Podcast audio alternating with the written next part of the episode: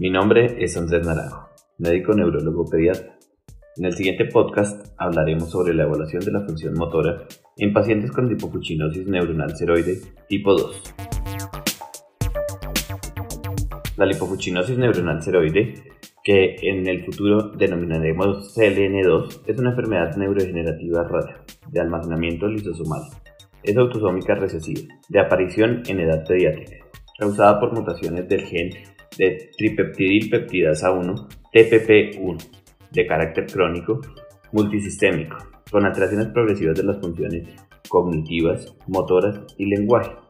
Los trastornos motores suelen ir acompañados de alteraciones en visión, epilepsia, deterioro cognitivo, alteraciones en la comunicación, regresión del lenguaje, alteraciones progresivas de la difusión, daños en el comportamiento y deterioro del sueño. La mayoría de los niños con CLN2 experimentan un deterioro progresivo y grave de la función motor, con pérdida de habilidades previamente obtenidas, como sentarse, caminar y mantenerse independientes en el movimiento. Un objetivo principal de la intervención terapéutica en niños es mantener las habilidades motoras gruesas como componentes esenciales de la movilidad funcional. La adquisición de las habilidades motoras es importante para documentar la eficacia de las intervenciones, así como para describir con precisión las habilidades motoras de un niño en particular. La literatura apoya repetidamente la necesidad de instrumentos de medición para evaluar objetivamente las actividades motoras gruesas en un paciente con enfermedades neurodegenerativas. Aunque se han desarrollado muchas herramientas de evaluación de la función motora gruesa, Pocos instrumentos cumplen con los criterios de confiabilidad y validez con respecto a la capacidad de respuesta y al cambio de rendimiento motor grueso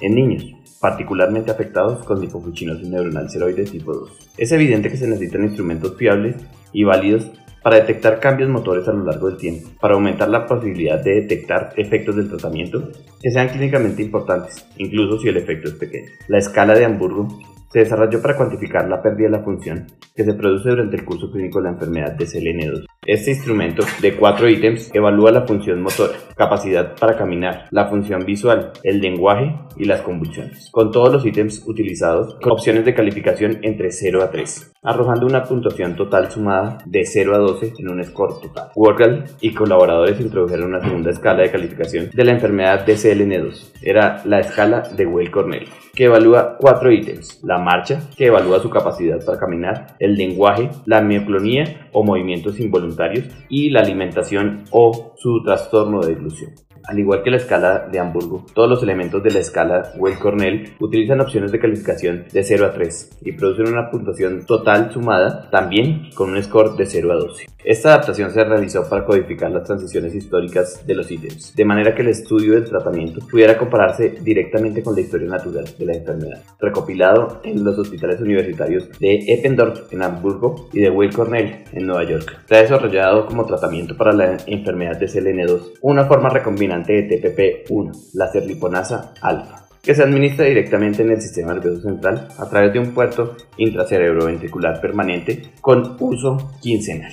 en el transcurso de la enfermedad. En los ensayos clínicos, el criterio de valoración principal para evaluar el efecto del tratamiento fue la puntuación agregada de los dominios motor y lenguaje en la escala de evaluación de CLN2. Esta escala, pues como lo hemos mencionado, es una adaptación de los elementos de la escala de Hamburgo que se utiliza como herramienta de evaluación en estudios multicéntricos para corroborar la eficacia y apoyaron el diagnóstico y el uso de la serliponasa. Las funciones motoras y lenguaje son dominios fundamentales de la enfermedad. Disminuyen rápida y predeciblemente en función de la edad y son relativamente insensibles al estándar común de atención. Uno de los ejes centrales del diagnóstico y tratamiento, como lo hemos mencionado, es el desempeño motor y actualmente se está evaluando con variables muy gruesas con efecto techo. Estas escalas no permiten evaluar detalles de los cambios objetivos en la función motor y se propone estandarizar una herramienta objetiva para la medición de la marcha con una escala validada con fiabilidad inter e intraobservador. Durante los últimos 25 años, la medida de la función motora gruesa GMFM y GMFCS y sus revisiones posteriores se han convertido en la medida de resultado funcional recomendada por los especialistas en rehabilitación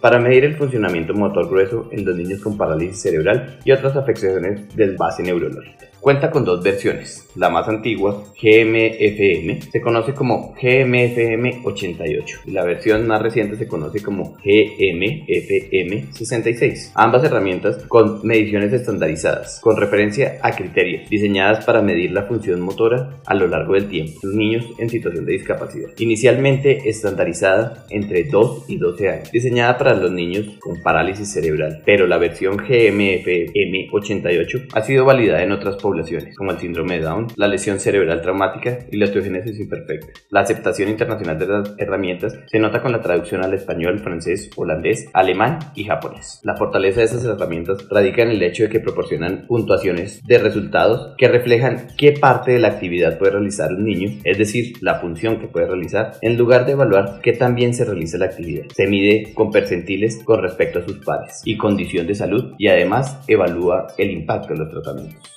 teniendo en cuenta los cambios dados por el azar. Los puntajes brindan una mejor comprensión de los resultados de la actividad, en última instancia, conduciendo al logro de las metas de la participación contextual específicas para cada niño. Hay que tener en cuenta que la función motora gruesa es dependiente de la edad. Aunque no se requiere una formación especializada para administrar la herramienta, quienes aplican estas escalas sí deben estar familiarizados con la evaluación de las habilidades motoras en los niños y además con las directrices de la administración de la GMFM. Consiste en evaluar cinco dimensiones, el paciente acostado, el paciente sentado, el paciente gateando, el paciente de pie o el paciente corriendo. Evalúa el control del tronco, las transferencias, la movilidad, los factores ambientales y los factores personales. Se evalúa con una escala también de 0 a 3, donde 0 significa que el niño no inicia la tarea y cada ítem se puntúa según la escala numérica de 4 puntos. De 0 a 3, donde 0 indica que el niño es incapaz de realizar dicho ítem y 3 que es capaz de completar la tarea. Con estos hallazgos se determinan el nivel de respuesta motora del niño de acuerdo a sus pares, al mostrar las limitaciones en el funcionamiento motor grueso. Además determina la necesidad de utilizar dispositivos de apoyo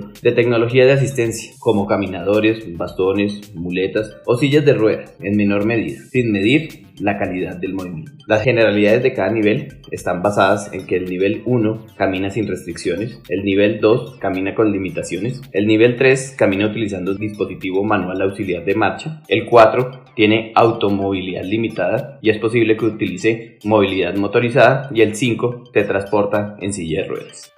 Las diferencias entre los niveles 1 y 2 no son tan pronunciadas como las diferencias entre los otros niveles, particularmente para los menores de 2 años. ¿Cómo se aplica este test? Este test se aplica en un ambiente tranquilo. Se necesita que el niño se desplace libremente, que este espacio sea siempre el mismo para crear un ambiente controlado y para que se pueda aplicar el test siempre debe estar en el mismo sitio, hacer comparaciones objetivas, observar al paciente, completando todas las tareas motoras y se mide la mejor habilidad evaluada. Se necesita una zona de terapia física estandarizada que contenga una colchoneta, un banco, juguetes, escaleras con al menos 5 escalones. ¿Cómo se aplica? Pues existe un programa informático llamado Gross Motor Ability Estimator que convierte la puntuación total en un intervalo que mide percentiles y la capacidad de cambio. Finalmente se obtendrá un resultado del 95% de confianza. La GMF66 toma aproximadamente 20 minutos y específicamente en cuanto a n 2 se recomienda realizarla en el momento del diagnóstico, al inicio del tratamiento y con seguimiento cada 6 meses para evaluar la función y la evolución del paciente.